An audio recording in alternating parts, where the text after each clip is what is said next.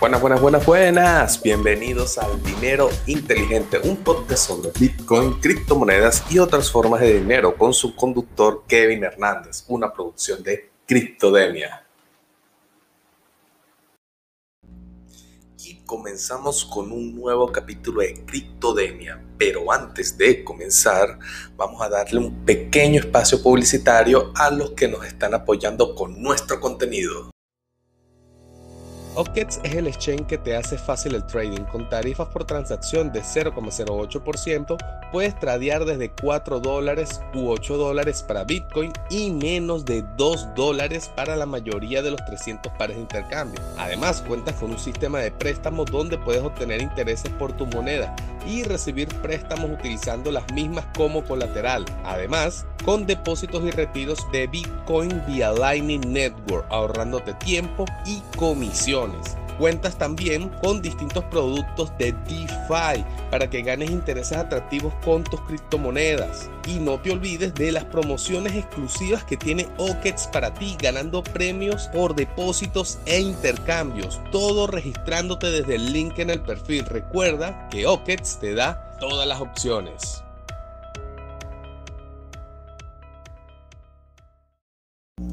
Y volvimos. El tema de hoy es en extremo interesante. Vamos a hablar de la historia de los bancos, cómo se crean estas instituciones y cómo llegan a tener la influencia que tienen actualmente, por supuesto. Si vamos a hablar de los bancos, tenemos que irnos a los primeros prototipos de bancos, de alguna manera. Entonces, literalmente tenemos que irnos a aquellas instituciones que acumulaban riquezas y que de alguna manera tenían que hacer algo con ellas. Y les sorprenderá quizás que estos vinieron con los sacerdotes. Los sacerdotes a través de las ofrendas que le hacían tanto reyes como plebeyos empezaron a amasar una gran fortuna y con ello una gran influencia. Entonces como resultado de esto empezaron a custodiar riquezas, transferían riquezas, prestaban en especie y todo un amplio etcétera de cosas. Todo esto de una manera bastante rudimentaria, claramente. Esto no se regularizó, por lo menos con los sacerdotes, hasta más o menos el siglo XVII. Sin embargo, no fueron los únicos que empezaron a crear este sistema de banca. Por ejemplo, cuando ya aparecen las monedas de metal, se empieza a acuñar monedas y por supuesto el Imperio Romano tuvo una gran influencia en esto, se instauró la figura del cambista. O sea, ya las monedas de diferentes reinos se intercambiaban, aunque realmente era un trabajo relativamente fácil, simplemente era una cuestión nominal porque el lenguaje central de todo esto era el gramaje en los metales nobles que tenían. Eh, digamos que por allí en Grecia, más o menos en el siglo IX, ya se estaban hablando de cobros de intereses por préstamos. Y hubo un desarrollo interesante de todo lo que era la entidad bancaria. O sea, todo esto ya venía presentándose porque cuando se acumulaban las riquezas, ya había como un apetito de querer hacer algo con ella más allá de simplemente apilarlas. Entonces ahí es donde vienen todos estos juegos y todas estas cuestiones que llevaron a crear los bancos. En el Imperio Romano, eh, los bancos o los argentari, que era el nombre que se le daba a los banqueros en aquel entonces, prestaban su dinero a sus allegados y amigos las personas que tuvieran ellos confianza o que por lo menos supieran ellos que tenían los medios para hacerlo pagar. Y a diferencia del triunviato mensari que prestaban el dinero al público en términos generales, ella era una institución que pertenecía al Estado romano, los bancos estaban en la zona del foro y crearon instrumentos de crédito eh, denominado receptum, que era la promesa de pago como ven, ya había un sistema bastante complejo, un sistema bastante completo para esto. Sin embargo, todas estas instituciones no se pueden considerar aún bancos centrales. Eran instituciones que, por supuesto, tenían la función de banca, pero algunas eran privadas y algunas eran públicas según la política del reino o el imperio de aquel entonces. Ahora, obviamente la caída del Imperio Romano golpeó muy fuerte la economía porque digamos que era el primero era el responsable del tránsito comercial más grande de aquella época, en primer lugar, por supuesto, y en segundo lugar era uno de los que producía mayor riqueza, o por lo menos daba la ilusión de eso, ya que también habían pasado bastantes devaluaciones, este, estaban con un gasto público enorme. Sí, yo sé que esto les parece familiar actualmente, pero desde allá ya se veían estos problemas. Ahora, no fue hasta el siglo X, bien entrado el siglo X, que los lombardos del norte de Italia ofrecieron sus productos traídos del oriente por los venecianos después de todas estas cruzadas y todo esto, que empezaron a volverse banqueros. De hecho, muchos de estas riquezas y también participaron en gran parte los caballeros templarios que trajeron muchas riquezas de las cruzadas, las pocas que ganaron, y empezaron a utilizar estas riquezas con un servicio de bancos, letras, custodio y un amplio etcétera. Cuando entiendes esto, entiendes que generalmente los bancos fueron hechos ya por los ricos, no era una institución que se hizo porque los gobiernos necesitaban la, crear una institución de confianza, no, era algo privado que se hacía entre personas que custodiaban la mayor parte de las riquezas. Pero como todo, había una amplia competencia. Digamos que en Alemania e Italia la competencia de estas instituciones bancarias fue increíblemente grande.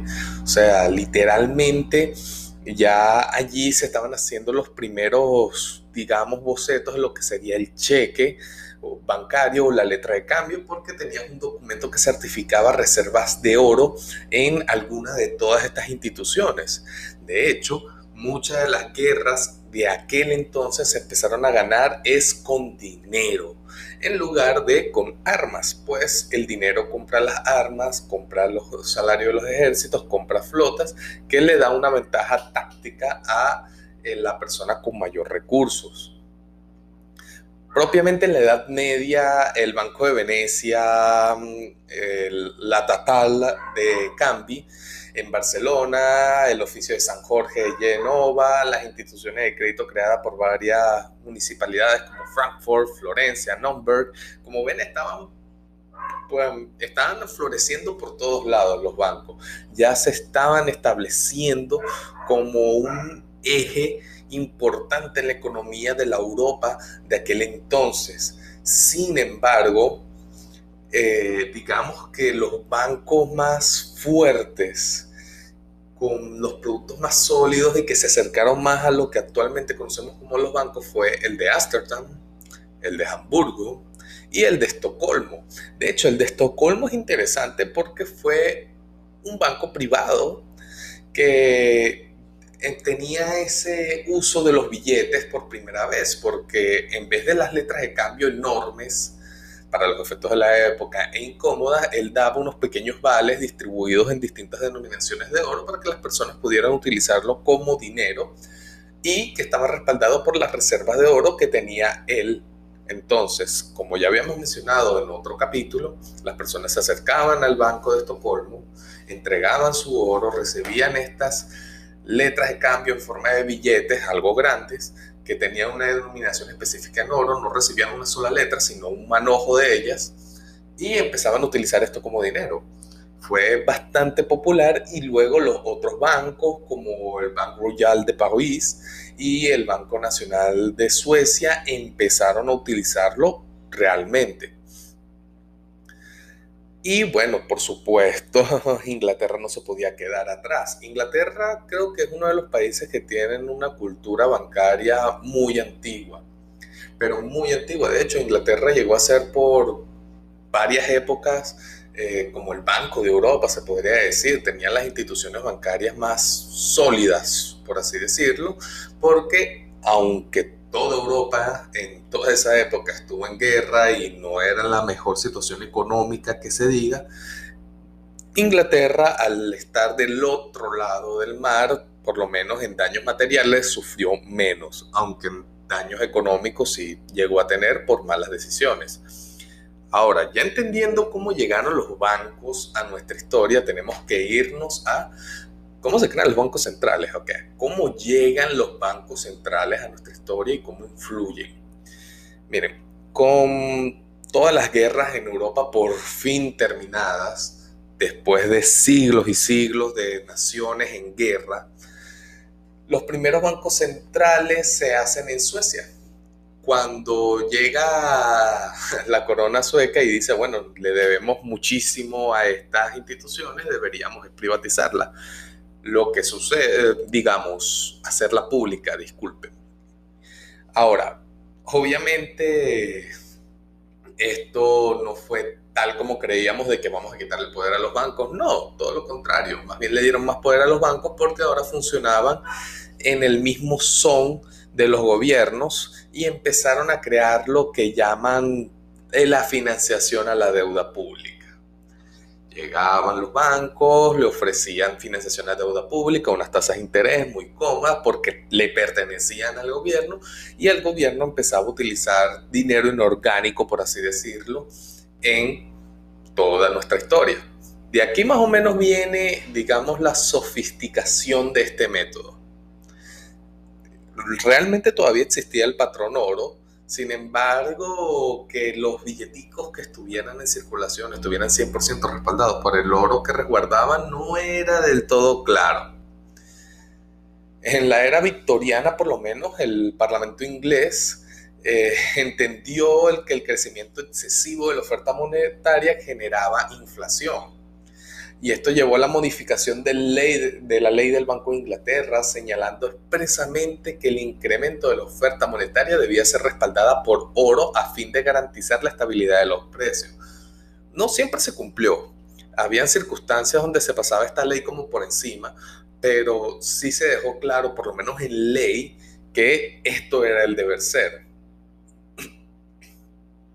Y esto también se replicó en España, en Francia, en Inglaterra. Sin embargo, con las guerras napoleónicas eh, eh, se hicieron bastantes excepciones porque el gasto bélico era enorme y se tenía que financiar muy fuerte todo lo que era las naciones alemanas, eh, francesas, rusas, y también inglesas para poder llevar a cabo todo ese esfuerzo bélico y detener a Napoleón, que eran los aliados en contra de Napoleón.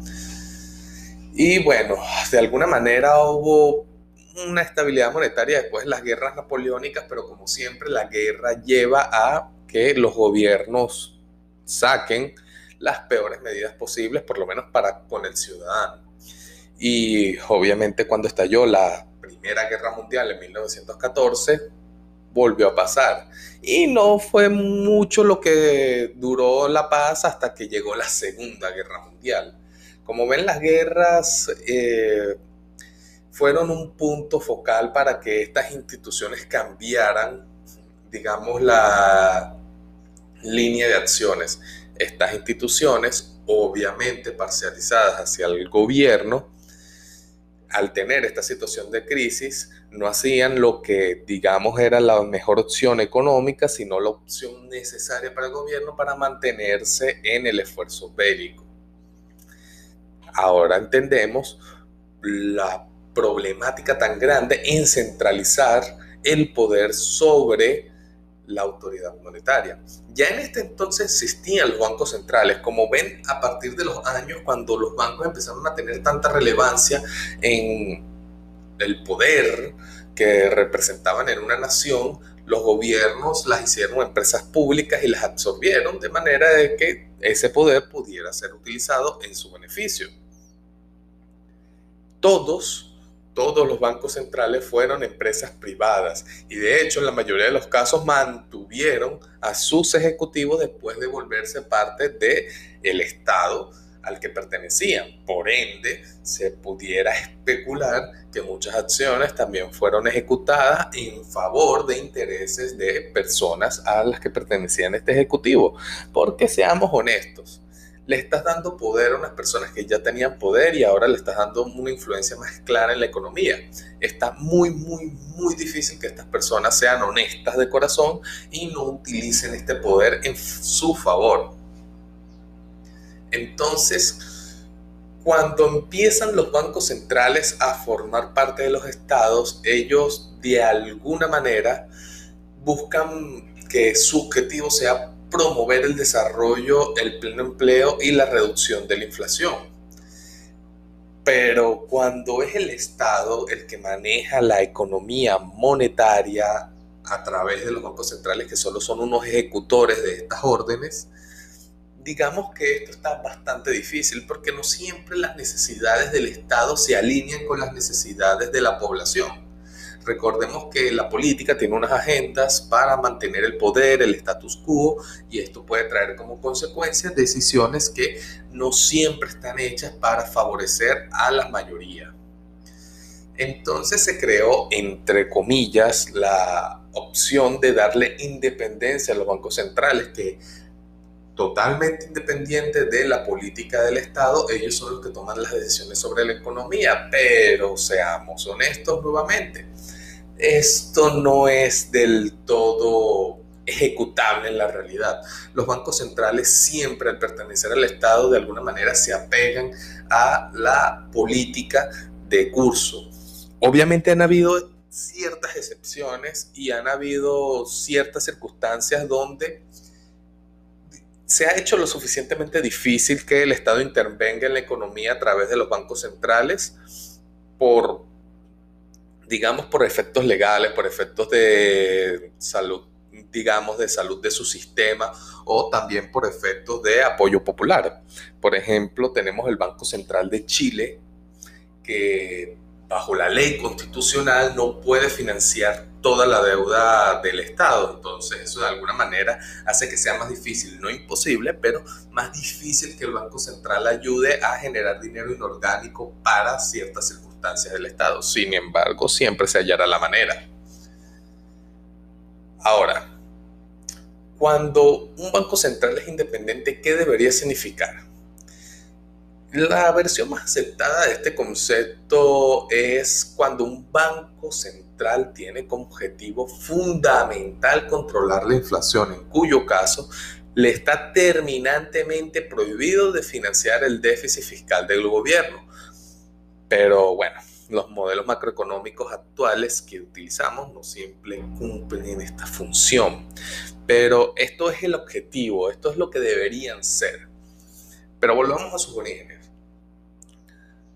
Cuando los bancos empiezan a tener esa relevancia con, eh, los estados, ese poder, porque ellos son los que acumulaban la mayor parte de las riquezas de los, de los países, se empezó a generar esa esa duda por parte de los poderes de dejarlos crecer o absorberlos porque digamos que ningún estado, ningún gobierno, reino, imperio o lo que sea se siente cómodo delegando poder. El poder casi siempre quieren que sea centralizado en ellos, ya sea el poder monetario, el poder sobre la, el monopolio de la violencia y un amplio etcétera.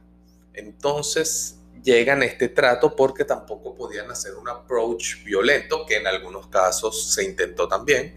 El approach violento no se mostró ser tan efectivo, entonces llegaron a este trato, por así decirlo.